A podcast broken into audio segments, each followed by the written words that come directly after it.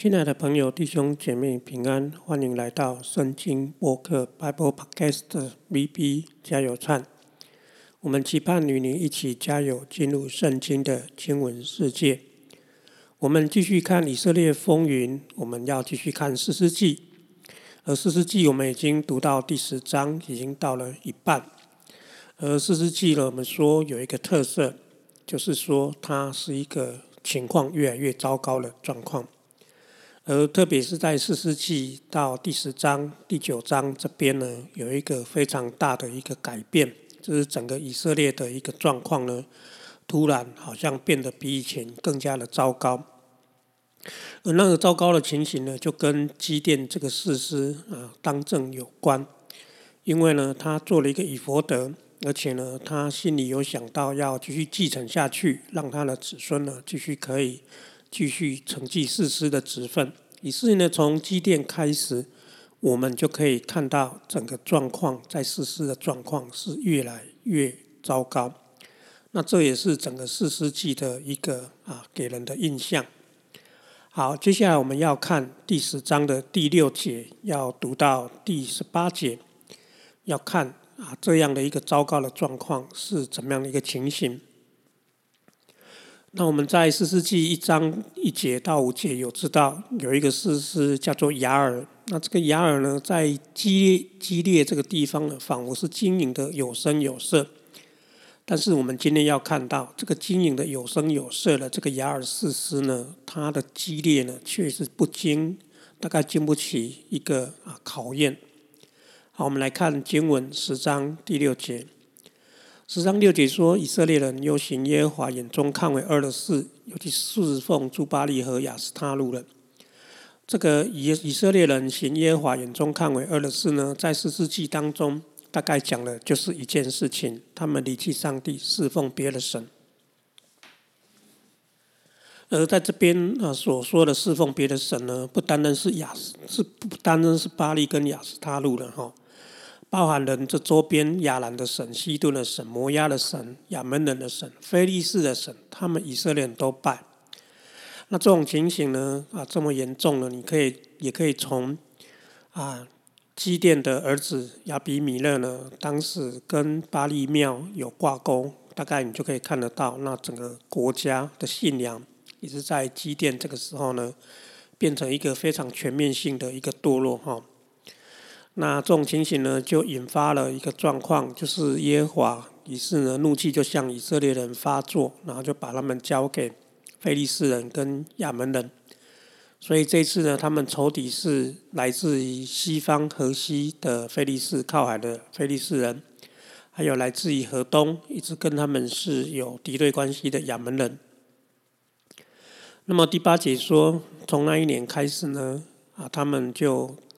就被欺压哈，从约旦河这边到约旦河那边哈，而且住亚摩利人之地的啊基列人的以色列人啊，他们也被欺压了，总共有十八年。那么在约旦河这这边呢，住在亚摩利人基列地的以色列人是谁呢？就是前任士师雅尔的子孙。那你看雅尔刚过世哦，他的子孙马上就被啊压制了十八年。所以前面说雅尔有三十个儿子呢，三十匹驴呢，三十座城池呢，看起来就是一个不堪一击的一个状况。你可以说它就是一个原始的部落，它甚至不是城池，它也没有办法抵御外物。好，所以呢数量多有什么用？没用。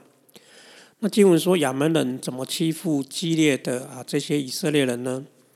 他说亚门人呢又渡过河去攻打犹大跟便雅悯跟以法莲族。所以以色列人呢甚觉窘迫，所以这里的亚门人呢是一个非常气势啊气焰非常高涨的状况。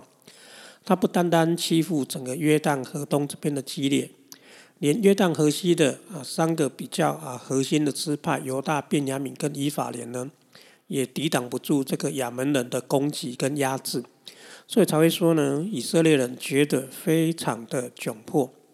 那窘迫就是说他们遇见了。遭遇了一个非常大的困难，而在四世纪的公式当中呢，只要遇到这种困难呢，基本上他们就会求告上帝，以是经文说，以色列人呢就哀求耶和华他们的神哈，就对对他说：“我们确实得罪了你，就得罪了神，而且我我们离弃了你啊，离弃了我们的神，就是你，然后去服侍所有的巴利诸巴利。”于是呢，耶和华呢就回应他们了，说：“我岂没有救过你们吗？”他从历史上说：“我曾经救你们脱离埃及人，也救你们脱离亚摩利人。”更救你们脱离亚门人的手，还有非利士人，我不是都有救过你们吗？何况呢，西顿亚玛利人、马云的人都欺负欺压过你们，那你们哀求我，我也拯救你们脱离了他们手。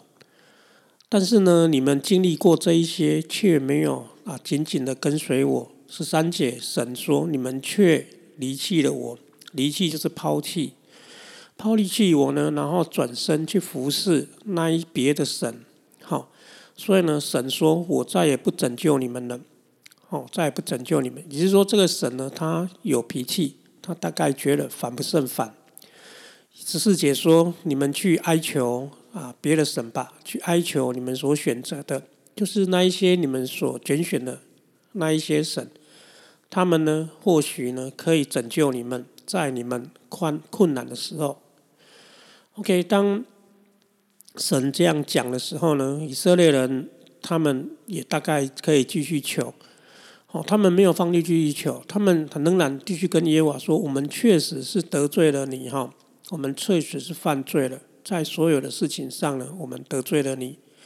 那么呢，任凭你啊，可以在你眼中看为好了，你们可以这样对待我们，只求一件事情，求你今日呢就拯救我们吧。”所以可见呢，这位、这、这位、这些以色列人呢，真的是被逼到绝境了哈。国中最强盛的有大支派都被欺压了哈，所以整个国大概是没有人可以起来。于是呢，第十六节说，以色列人就除掉他们中间的外邦神，然后转回去侍奉耶和华。那耶和华因为以色列的苦难呢，就心中担忧。那心中担忧的这个担忧啊，到底是什么意思呢？它有一种所谓的焦急的意思，也是呢，它也是为以色列人的内心呢感到非常的一个怎样焦急。那这个焦急呢，假如从一个负面叫做感到非常没有耐心哈，也是感到非常的没有耐心。那到底是焦急呢，还是没有耐心呢？哦，那从这个字义上来讲都有可能，但是呢。或许他就是一个双关哈，一方面焦急，一边又感到不耐烦哈。那这种情形呢，十七节就告诉我们有一个战争的场合要开始啊浮现了。那这个战争的场合，他说什么？当时亚门人呢就聚集，然后呢他们安营在基列，那以色列人呢也在那边聚集，然后安营在米斯巴。那这个地方是哪里呢？这个地方呢是在基列地哈，就是在所谓的基列雅尔他在的子孙所居住的那一个以色列河东马拉西支派的那个基列地，那边就有一场战争要一触即发。那么亚门人呢去安去去攻打基列是非常合理的，因为在整个河东这边呢，基本上以色列人要来援救基列本来就比较辛苦，何况又在北边。所以亚门角一路的由由南呢，打了加德流变呢，再往上打打亚门，在基列地的东马拉西呢，基本上也是非常合理的事实。那历史上呢，河东的支派也常常是啊，一直都被欺负的一个状态哈。所以当时他们选择在河东呢，有好处也有坏处。好处就是水草肥沃，坏处就是。常常就是等于有点孤悬海外的感觉。那我们前面说了，这个激烈啊的士师呢，雅尔呢有三十个儿子呢，又三十匹驴呢，又是三十个城市呢，看起来是感觉好像家族势力也蛮庞大的。那么应该也这三十个儿子应该总是要有一些人呢是端得上台面的吧？应该是可以来带领他们作战吧？但是经文十八节告诉我们说，激烈的。人民呢，跟激烈的所有的领袖呢，就彼此商量。那个民又可以翻译叫做激烈的军军队哈。那人民跟军队是一体的两面，就是说这些军队的首领呢，啊，还他们就彼此对彼此说商量。他们为什么要商量呢？就是说他们面对敌人来打了，但是他们手中拿不出一个对策。于是呢，他们就彼此商量，说了一句话出来了。他说：“谁谁呢？谁假如是可以先攻击亚门人的呢？他就可以做激烈一切居民的领袖。那这些谁到底是谁啊？这个谁一定只能从这个雅尔的三十个子孙当中产生一个吧？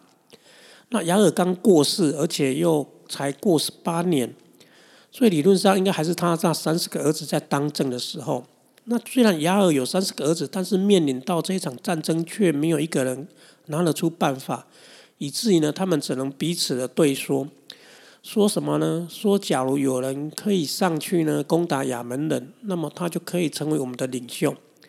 好，那这样看起来的话呢，好，就是还看不到有一个人可以上去攻打嘛，所以他们才必须讲这句话嘛。好。那假如是每个人都可以攻打，他们就不必须要讲这句话了，因为看起来能够做激烈一切领袖的人，应该只有一个才是，哦，不可能有两个领袖，一定只有一个领袖。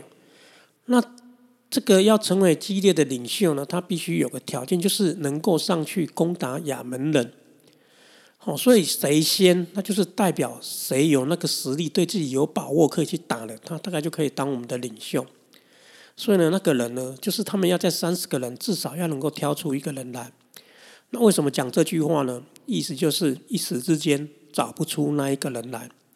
所以从这边我们就可以说了，基列雅尔这个事实呢，虽然说他看起来经营基列地，看起来还蛮有模有样的，三十个儿子呢管制了整个基列地，但是一旦呢发生这样的一个战端的时候，这三十个儿子呢却是没有一个。能够起来担当领袖的一个位置，所以我们可以看到这个激烈哈啊的事实呢，虽然是事实，但是事实上呢，它还是一个没有经营很好哦，经营很好。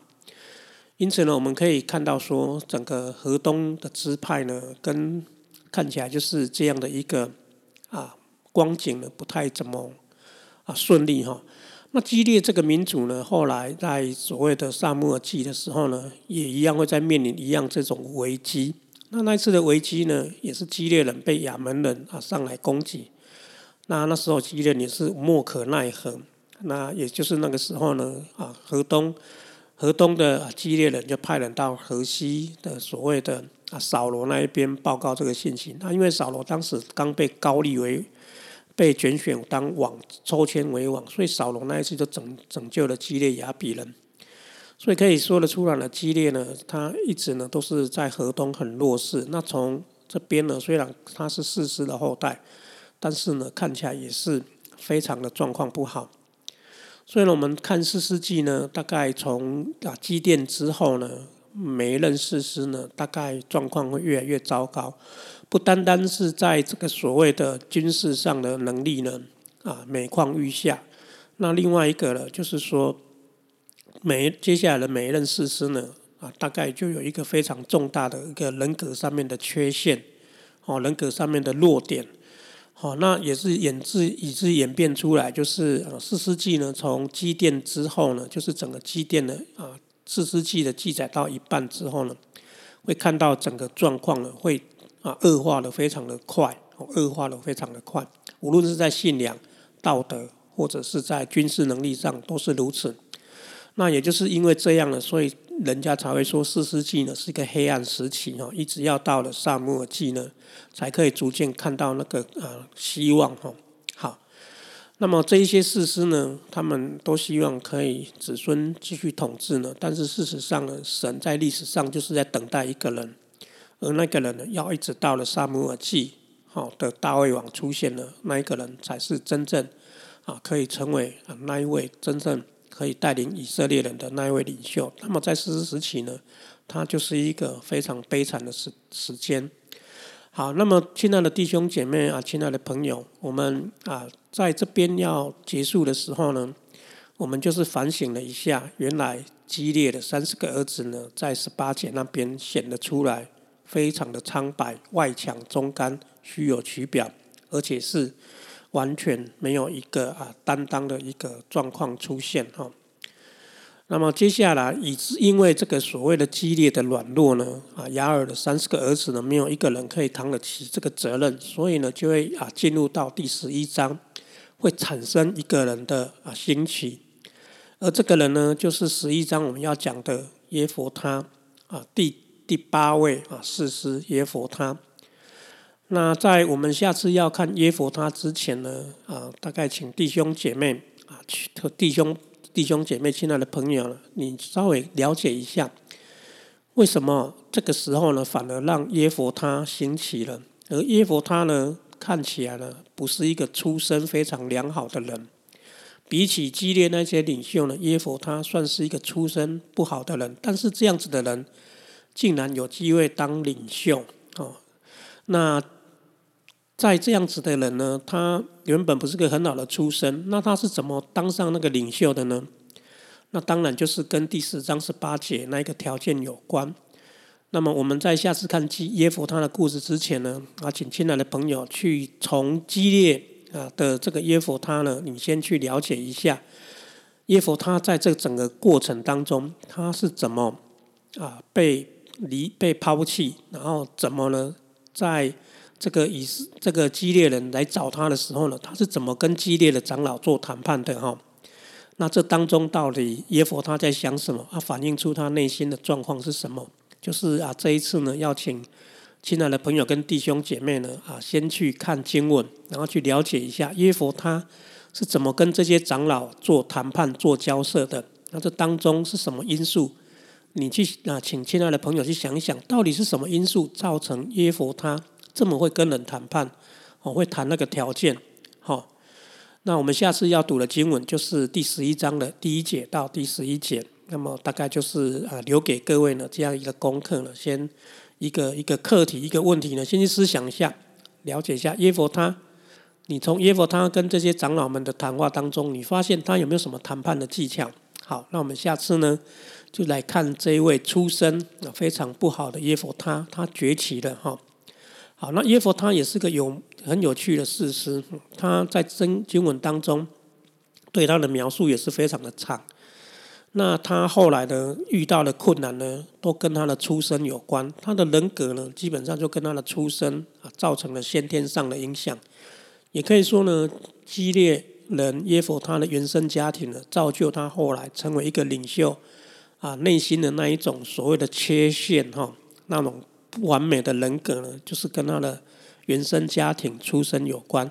那也就是我们要一起呢来看这个激烈呢，他就是跟基甸一样，是一个不同类型的人哈。但是他也似乎是我们的故事。那么我们下次读激烈人耶夫他的故事之前呢，就请弟兄姐妹、亲爱的朋友啊，请你先观察。那我们下一次呢，再继续来讨论激烈。我们大概要讨论大概四次哈。那从这当中，我们要得到一些。对我们有用的一个帮助，好的信息。好，谢谢你的收听，我们下次再见，愿神祝福你。